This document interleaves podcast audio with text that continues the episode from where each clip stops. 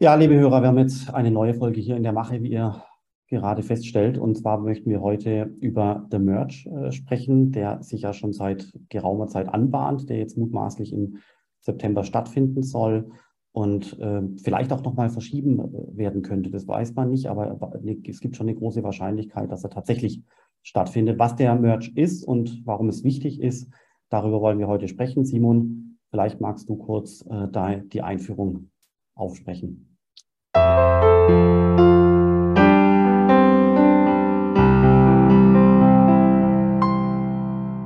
Ja, klar, gern. Danke, Philipp. Ähm, worum geht es überhaupt? Ähm, eine der größten, bekanntesten, relevantesten Blockchains, die Ethereum-Blockchain, ähm, basiert heute noch auf dem sogenannten Proof of Work ähm, Mechanismus. Das heißt, es gibt eine Mathematikaufgabe, die mit ganz, ganz viel Rechenleistung gelöst werden muss, deswegen auch Stromverbrauch, ähm, um eine Trans oder mehrere Transaktionen zu validieren. Und äh, die sozusagen Lösung des Rechenrätsels steht dafür, dass äh, die Transaktion valide ist. Ein anderer Mechanismus, der mittlerweile sehr populär ist und der erheblich effizienter ist, ist der sogenannte Proof of Stake. Bei dem ist es so, dass quasi ein Anreiz für Inhaber des Coins besteht, dass sie ähm, Transaktionen validieren und dafür einen gewissen Stake eben einsetzen, der dann auch für die Validität dieser Transaktion steht. Auch allein deswegen, weil sie einen intrinsischen Anreiz haben, dass ihr eingelagerter Stake ähm, tatsächlich eben diesen Wert behält, weil wenn eine Falschtransaktion abgewickelt werden würde, dann ähm, würde sozusagen der Wert äh, ihres eigenen Stakes auch vernichtet werden. Ja? Und das ist ähm, so nicht im Sinne des Erfinders. Und insofern ähm, wird sozusagen kein mathematisches Rätsel gelöst. Das ist dann erheblich effizienter, verbraucht auch weniger Strom und so weiter und so fort und führt dazu, dass die Transaktionskosten massiv runtergehen. Ähm, Ethereum möchte schon seit sehr langer Zeit, also die Ethereum Community, muss man immer sagen, dezentrales Netzwerk heißt, es gibt nicht den einen Erfinder, der sagt, ich möchte jetzt von äh, Proof of Work auf Proof of Stake umsteigen, sondern die Community äh, hat sich dazu entschieden, von Proof of Work auf Proof of Stake zu migrieren. Und auch die Community, by the way, ist auch sehr, sehr, sehr spannend, allein IT-historisch, wenn man das so sagen kann. Ähm, die organisiert den, den, das Deployment, sage ich mal, oder den Wechsel von Proof of äh, Work auf Proof of Stake. Das heißt, wir haben quasi inklusive Testing und allem, was dranhängt, auch ein dezentrales äh, Deployment, auch ganz spannend, mal fast ein separates Thema wert. Ähm, Entwicklung und dezentrale, dezentrales Testen ist tatsächlich ein super spannendes Thema, müssen wir mal machen. Ähm, auf jeden Fall ähm, geht es um diesen Wechsel von Proof of Work auf Proof of Stake. Der Termin wurde ganz, ganz, ganz oft schon verschoben. Zuletzt wurde er auch verschoben, aber überraschenderweise, für mich zumindest, nach vorne. Ja, also ist jetzt äh, für Mitte, Ende September geplant. Äh, we'll see. Wir machen jetzt mal die Folge davor und äh, spekulieren darüber, was passieren kann, auch wenn es danach erst passiert, weil es hat zwei Effekte natürlich. Ethereum ähm, ist sowohl eine, ähm, wenn nicht die bekannteste, im Prinzip Smart Contract Plattform, dient also dafür, dass elektronische ähm, Programme dezentral abgewickelt werden ähm, und ist eben aktuell mit dem Proof of äh, Work noch relativ teuer, in Anführungszeichen, den Transaktionskosten. Ähm, deswegen haben sich viele andere Protokolle auf Ethereum draufgesetzt. Ja, und bildlich kann man sich das eben wirklich so vorstellen, wie als würden sie sich draufsetzen. Deswegen heißen die auch Layer 2 äh, Blockchains, die einen selbst quasi einen Proof of Stake Algorithmus nutzen und dann die Gesamttransaktionsabwicklung und Validität ihrer Transaktionen quasi über die Ethereum Main Chain bestätigen, wenn man das so sagen kann.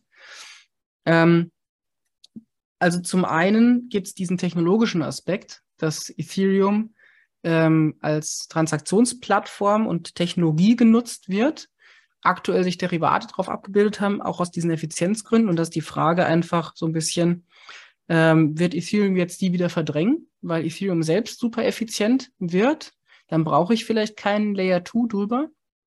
Und die zweite Frage ist natürlich, Ethereum ist nicht nur Technologie, sondern nutzt auch eine Währung für die Abwicklung dieser Transaktion, nämlich Ether. Das ist ein Investmentvehikel, eine Kryptowährung. Und da ist natürlich einerseits die Frage, wie entwickelt sich der Kurs abhängig von dem Deployment, also dem Wechsel auf Proof of Stake. Supposedly, ähm, wenn es klappt, steigt der Kurs, wenn es nicht klappt, fällt der Kurs. Also ich glaube, da muss man äh, kein ähm, tiefer Krypto-Experte sein, um sich das vorstellen zu können. Äh, heißt aber auch, was macht diese Kursentwicklung des Ethers auch vielleicht mit anderen Währungen, insbesondere mit der Kryptoleitwährung Bitcoin? Und die Frage würde ich mal an dich weitergeben, Philipp. Ja, aber das, also das ist, wie gesagt, da kann man eine Meinung haben und da kann man sich unglaublich äh, täuschen, weil vollkommen unklar ist, was, was wie, wo, wann passiert. Ähm, und es ist ja relativ chaotisch, gell? Es wurde jetzt schon angekündigt von den Ethereum-meinenden äh, Firmen da draußen mit ihren Grafikkartenbeständen, dass sie einfach das heutige Ethereum einfach weiter betreiben wollen. Das heißt, nach dieser Logik gibt es dann zwei Ethereum, ein POS, ein POW-Ethereum. Dann kam aber sofort die Quittung äh, von den großen Börsen, wie auch von den Stablecoin-Emittenten Tether und Circle. Die haben gesagt, sie würden eigentlich äh, ganz klipp und klar ihr eine POS-Chain ähm, unterstützen. Das heißt, eine POW-Chain hätte eigentlich gar keine Zukunft. Ähm, allein schon diese Äußerung klingt zunächst mal gut, aber die hat es wirklich in sich weil man nämlich dadurch plötzlich erkennen kann, wer hat denn eigentlich den Hut auf in dem Ethereum-Ökosystem und wer ist eigentlich noch wer ist eigentlich noch dezentral und wer ist denn eigentlich schon zentral geworden. Vor allem dann, wenn eben die, ähm, wenn die Stablecoin-Emittenten so eine Macht ausüben können, dass sie quasi, also im Sinne eines Kingmakers, das habe ich auf Twitter gelesen, das fand ich ganz gutes Wort, im Sinne eines Kingmakers entscheiden können, welche Chain jetzt die, äh, die bessere ist und welche unterstützt werden soll. Und da, also da kommen dann sofort auch Zweifel auf, ob jetzt quasi Ethereum dadurch eine Permission äh, Chain würde, ob quasi Zentralisierung äh, stattfindet und so weiter. Dann gibt es die Bitcoin-Community, sagt, also Leute, wir haben es euch schon immer gesagt seit Jahren, warum habt ihr nicht auf uns gehört? Und ehrlich gesagt, stimmt es auch, sehe ich auch so. Ähm, und deswegen sind diese, diese Zweit-, Dritt-, Viert-, Fünft-Runden-Effekte, äh, Simon, ehrlich gesagt, kaum zu beobachten. Es kann sein, dass im, im, im Sinne des Merge äh, wenn das nicht klappt, dann ähm, relativ viel Geld Richtung Bitcoin verschoben wird. Wenn ich Ethereum Miner wäre, würde ich zum Beispiel das Geld äh, aus Ethereum rausschieben und eher Richtung Bitcoin äh, verschieben. Es kann sein, dass momentan sich äh, gerade bei großen Investoren sehr viel Unsicherheit breit gemacht hat. Und wenn dann der Merge mal passiert ist, dass dann äh, so, so ein bisschen äh, das Herz aufgeht und die Unsicherheit verschwindet, dass das Sentiment sich dann wieder verbessert, weil dann dieses Thema endlich mal äh, technisch gelöst wurde und äh, dann auch klar ist, was passiert ist, positiv wie negativ. Also für mich sind die, die Effekte im Vorhinein wie auch im Nachhinein äh, kaum zu durchblicken ähm, für Ethereum, für aber auch Ethereum-Wettbewerber, für Ethereum äh, Ebene 2 Netzwerke, Polygon und Co., aber auch äh, für den Bitcoin. Das ist aus meiner Sicht nicht einfach zu durchdringen, was jetzt aller Wahrscheinlichkeit nach äh, passieren wird. Ich habe mir auch überlegt, was passiert, wenn Ethereum durch diesen Merge äh, eben zentraler würde und im, äh, im Extremfall so eine Art Permission Chain würde. Ist das schlimm? Vorm Einschlafen habe ich gedacht, so Menschenskinder, das ist eine Katastrophe. Nach dem Aufwachen habe ich gedacht, so, ja gut, äh, schön ist es nicht. Viele äh, Entwickler werden dadurch ihren Realitätsschock haben, weil die sich das dann alles anders vorgestellt haben. Stichwort Weltcomputer, das war ja so die, die Vision dezentraler Weltcomputer. Aber man muss halt äh, die Kirche im Dorf lassen und man muss auch anerkennen, dass es zum Beispiel die Binance Smart Chain gibt. Klar, die ist total zentralisiert, da gibt es nicht viele Knoten, aber sie funktioniert und sie hat eine Milliardenbewertung. Und warum? Weil halt da äh, der, der fehlende Trust aufgrund der Zentralisierung ersetzt wird durch eine Firma wie Binance, die äh, nachweislich jetzt über die letzten Jahre versucht, gute Arbeit äh, zu machen und die, die sich auch so langsam Richtung Regulatorik dreht. Ja, das heißt, da äh, kommt wieder so ein Trust-Element rein, was ich äh, brauche. Und deswegen, deswegen wird's, macht auch eine Permission-Lösung in dem Fall Sinn. Das wäre für Ethereum unter keinen, Fällen, keinen Umständen der Untergang. Das glaube ich nicht. Ich glaube, für die Entwickler äh, wäre es ein Realitätsschlock äh, sondersgleichen, weil die sich eben den dezentralen Weltcomputer äh, gewünscht hätten. Aber daraus jetzt Sinn zu stiften aus all diesen Punkten, die wir jetzt gerade aufgeworfen haben und zu sagen, okay, ich kaufe jetzt Ethereum oder ich verkaufe oder ich mache jetzt gar nichts, äh, ist aus meiner Sicht ex ante äh, kaum klipp und klar zu ersehen. Simon, ja, Gott bewahre, da werde ich mich auch nicht zu hinreißen, also keine, keine, keine Sorge. Aber ich glaube, was man, das hast du ja eben auch gesagt, und das ist ja valide, man kann, glaube ich, schon sagen, zum Beispiel, dass es ja wahrscheinlich ist, dass Ethereum zentraler wird. Also Proof of Stake ist einfach tendenziell zentraler als Proof of Work. So, Punkt. Ja. Ähm, das ist schon spannend. Also, weil, wenn die größte Smart Contract Plattform zentraler wird, macht das was mit der Kryptowelt. Und es ist ja auch schon was, wo man eben jetzt, wo ein Bitcoin-Maximalist sagen würde, ich habe es euch schon immer gesagt, ihr müsst beim Bitcoin bleiben, weil der bleibt dezentral. Und zum Beispiel ist es ja auch so, dass ein Ethereum an sich schon, finde ich, zentraler ist als ein, als ein Bitcoin-Netzwerk. Ja. Ähm, das fängt ja allein schon damit an, der Unterschied zwischen Satoshi Nakamoto und Vitalik Buterin. Ja. Das eine ist ein Mysterium, das andere ist eine lebende Person, auch mit einer partiell politischen Motivation, ohne die jetzt an sich bewerten zu wollen. Aber ich meine, ähm, der ist natürlich auch einfach greifbarer als Mensch. Ja, äh, und das ist damit einfach schon mal hm, stärker geprägt als bei einem Bitcoin. Ja, bei Satoshi Nakamoto wissen wir eben ja nicht mal, ob er Japaner ist. Sehr wahrscheinlich nicht, würde ich jetzt mal behaupten. Ja, ähm, oder wer oder was das überhaupt ist. Und Vitalik Buterin ist greifbarer. Und deswegen haben die Aussagen von dem Vitalik Buterin schon mal einen zentraleren Einfluss auf die Ethereum-Community als, sage ich mal, die Historie eines Satoshi Nakamotos, der sich jetzt nicht mehr meldet. Also damit fängt es schon irgendwie an, finde ich. Ne? Die Zentralität einer Plattform lässt sich immer auch von ihrem Ursprung ein bisschen ableiten. Bei Bitcoin ist der so mysteriös, also dass es de facto ja keinen Ursprung, der greifbar ist, gibt, außer einen technologischen. Bei Ethereum ist es zwar offen, aber es gibt schon eine greifbare Person. Bei Binance oder auch Polygon wird es schon viel greifbarer, weil hinter beiden de facto eine Firma steckt. Und bei Binance halt nochmal ein Stück zentralisierter ähm, als bei Polygon.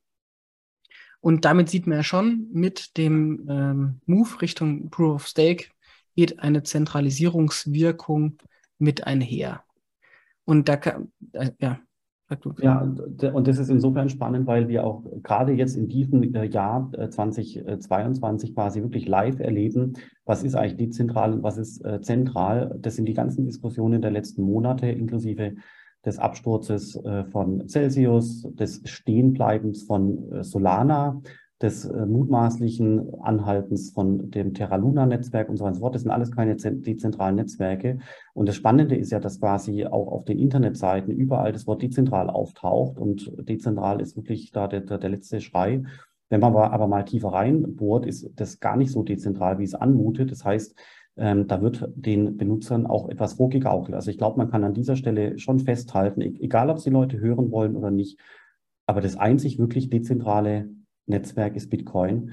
Alles andere hat äh, in verschiedenen Schattierungen sehr, sehr, sehr zentrale Komponenten oder eben schwächer zentrale äh, Komponenten. Und das finde ich einfach wirklich spannend, weil das auch zum Beispiel für mich persönlich das Learning ist aus dem Jahr 2022 jetzt wirklich, also in dieser Deutlichkeit. Ja, mir war davor auch schon klar, dass Bitcoin äh, dezentraler ist als äh, Ethereum, aber diese ganzen Schattierungen der Dezentralität, die wurden jetzt äh, durch die letzten Monate wirklich offenkundig.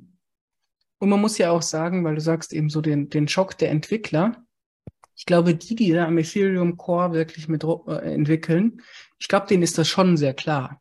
Ja.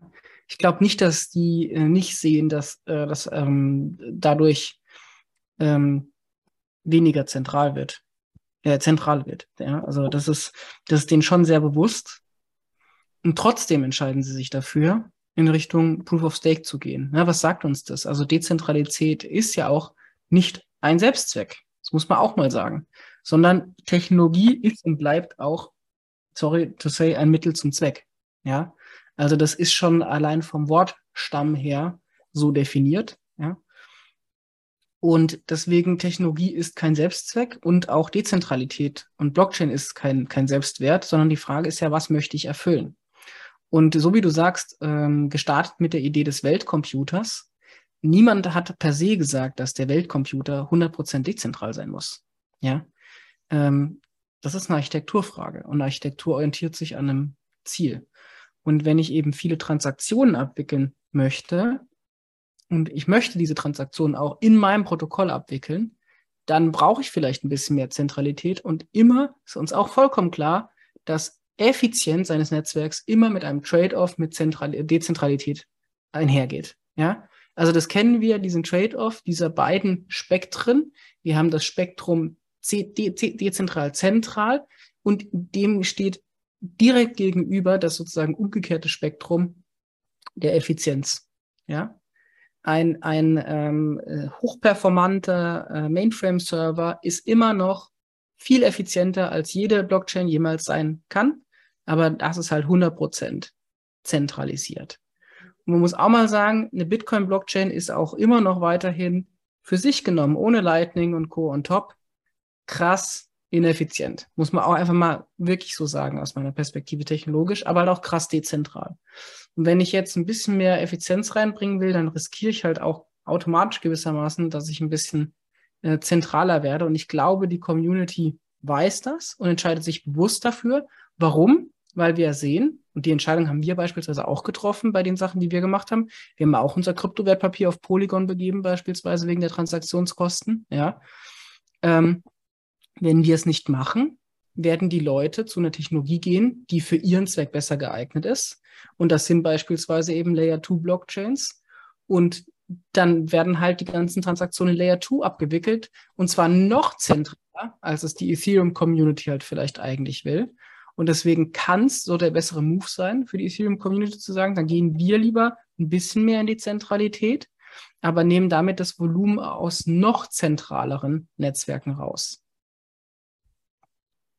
Ja, finde ich spannend. Zentral bedeutet aber eben auch, ähm, dass es bestimmte Machtpositionen gibt. Ja, also dezentral bedeutet ja, ich habe ein, ein, System geschaffen, gerade wie bei Bitcoin, wo ich Checks and Balances habe, die sehr gut ineinander spielen, so dass zwar hier und da Machtpositionen entsteht, aber niemand gewinnt die Überhand. Das, das ist bei Bitcoin schon herausragend austariert.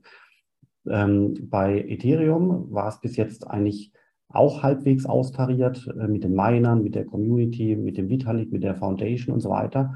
Aber ich finde schon, dass das jetzt so langsam in eine, ein bisschen eine Ungleichgewichtigkeit bekommt, nämlich du siehst plötzlich, die Exchanges haben unglaublich Macht, du siehst insbesondere die Stablecoins haben unglaublich Macht und du siehst, dass äh, die, die Validatoren äh, der Zukunft, also die, die Staking-Firmen, wie viel werden das sein? Fünf bis zehn große, dass die quasi äh, so eine Art äh, Oligopol entstehen lassen. Und dadurch entsteht möglicherweise schon, ähm, werden diese alten Checks and Balances aufgebrochen. Ich habe eine neue Machtarchitektur. Und interessant ist halt hier vor allem wegen den Stablecoins, es ist halt sehr US geprägt. Ja? Also USA hat weitestgehend schon die gleichen Werte wie hier, wie wir hier in Europa. Deswegen ist es sicherlich noch äh, zu verkraften. Aber ähm, es ist schon auffällig, finde ich, dass quasi hier eine Machtkonzentration Richtung USA äh, zu beobachten ist. Nicht direkt, das war auch möglicherweise nicht unbedingt so strategisch äh, erzwungen, aber es ist halt faktisch so passiert, wegen den US-Dollar-Stablecoins, äh, wegen den Börsen teilweise in Amerika ansässig und wegen den Validatoren, von denen einige in Amerika sind oder die sich zumindest an amerikanische Regeln halten müssen. Das sind die, äh, die Compliance-Regeln. Simon, was denkst du? Also was mir eingefallen ist jetzt, als du das erwähnt hast, nochmal, ist ähm, generell auch das Thema, sag ich mal, äh, Dezentralität von solchen Protokollen, ähm, sowas wie bei Solana jetzt, ja, wo das Protokoll erstmal für, für wegen DDoS-Attacken irgendwie äh, öfter mal angehalten wurde und zuletzt auch wirklich dann über, über Stunden. Und das ist ja so einer der Ethereum-Konkurrenten, die diskutiert werden. Und wenn ich jetzt, ähm, das war mein Punkt auch von vorhin, wenn ich jetzt eben so, also ich verstehe deinen Punkt, dass es zentraler wird, dass das Machtgefüge sich verschiebt, bin ich bei dir. Die Frage ist einfach, was sind die Alternativen? Ja? Und wenn ich jetzt auf die neuen Alternativen drauf gucke, ja, ich sehe keine neue Alternative zu Ethereum, die dezentraler ist. Und auch Bitcoin, als, so wie du es auch gesagt hast, most decentralized network, wenn man es so benennen möchte, ist das älteste Netzwerk. Also das finde ich schon eine spannende Entwicklung. Neuere Netzwerke sind in der Regel zentraler organisiert als in Anführungszeichen alte oder frühere Netzwerke. Und was ich nicht sehe in der Entwicklung ist ein neueres, noch stärker auf dezentralisiert angelegtes Netzwerk. Auch nicht für Smart Contracts.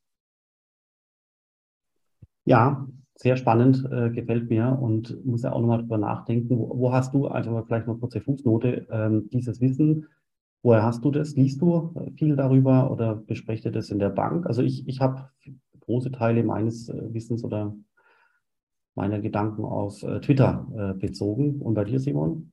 Also ich lese das primär aus Artikeln und Foren tatsächlich, ja. Ähm, weil, also, also Bücher gibt es da jetzt noch nicht super viele, die wirklich auch, sag ich mal, auf dem tiefgreifenden Niveau sind, auch die kurzfristigen Entwicklungen abzubilden. Ja. Ähm, und die Sachen, die kriegt man halt eher in, in kürzeren Artikeln, glaube ich, mit oder eben in, in Forenbeiträgen oder sowas. Und Twitter ist ja auch nichts anderes als oft ein Aggregator von Meinungen und Links, die wiederum weiterführend sind. Ja. Äh, und vielen Gerüchten, die auch ganz spannend sind weil ich jetzt nicht so krass auf Twitter unterwegs bin, muss ich ehrlich sagen. Ah ja, spannend, okay, ja. interessant. Nee, also mein, bei Twitter siehst du halt vor allem, dass Autoren, ähm, die wirklich Ahnung haben, auch die ganzen Developer und so weiter, die äh, schreiben halt ihr eigenes Zeug. Es ist halt ohne, äh, ungefiltert geht es direkt ins Internet, deswegen erzeugt es das stimmt. Konvolut, auch äh, schwierig teilweise zu durchdringen. Aber wenn du weißt, äh, mit wem du es zu tun hast, äh, ist es schon faszinierend, quasi diese, die, die, die, die Stimmen die Stimmen der Menschen aus dieser dezentralen Entwicklung äh, persönlich zu lesen, ungefiltert von irgendeinem Artikel. Das hast du halt äh, bei Reddit auch zum Beispiel, mhm. äh, würde ich sagen. Vielleicht sogar noch ein bisschen ungefilterter, weil eben noch ein bisschen anonymer als Twitter. Klar, Twitter auch kann auch anonym sein, ja. Ähm, aber das zum Beispiel ähm, ist, glaube ich, auch ganz spannend. Ja. Okay, letzter Gedanke. Also ich hatte äh, da auch noch gelesen, dass quasi bei, warum ist das jetzt bei Ethereum so, ob es schlimm ist oder nicht, haben wir besprochen. Warum ist das jetzt so? Letztendlich äh, durch neue Machtstrukturen, das sind die Validatoren und die Stablecoins. Und ähm, der eine äh, Typ auf Twitter, äh, ein Tweet, ich eben da gelesen hatte, der hatte sehr schön geschrieben. Äh, der hatte äh, gesagt, dass letztendlich ähm, Ethereum dadurch die Fähigkeit verloren hat, beliebig zu forken. Ja, das heißt, der Fork wird quasi beeinflusst. Äh, Ethereum kann nicht mehr beliebig forken. Und dann hat jemand anderes gesagt, äh, und das ist der Schlusswort für heute, Bitcoin muss aufpassen, gerade im Hinblick auf potenzielle Entwicklungen Richtung Smart Contracts und Tokenisierung, dass Bitcoin sich immer die Fähigkeit erhält, beliebig forken zu können, damit quasi genau Machteinflüsse ähm, nicht über die Forks zu einer anderen Trajektorie der technologischen Entwicklung führen. Klingt ein bisschen abstrakt, ähm, muss man mal drüber nachdenken, aber fand ich persönlich unglaublich spannend. Simon, dann lassen wir es für heute damit gut sein. Wir wünschen allen einen wunderbaren Tag und bis zur nächsten Folge.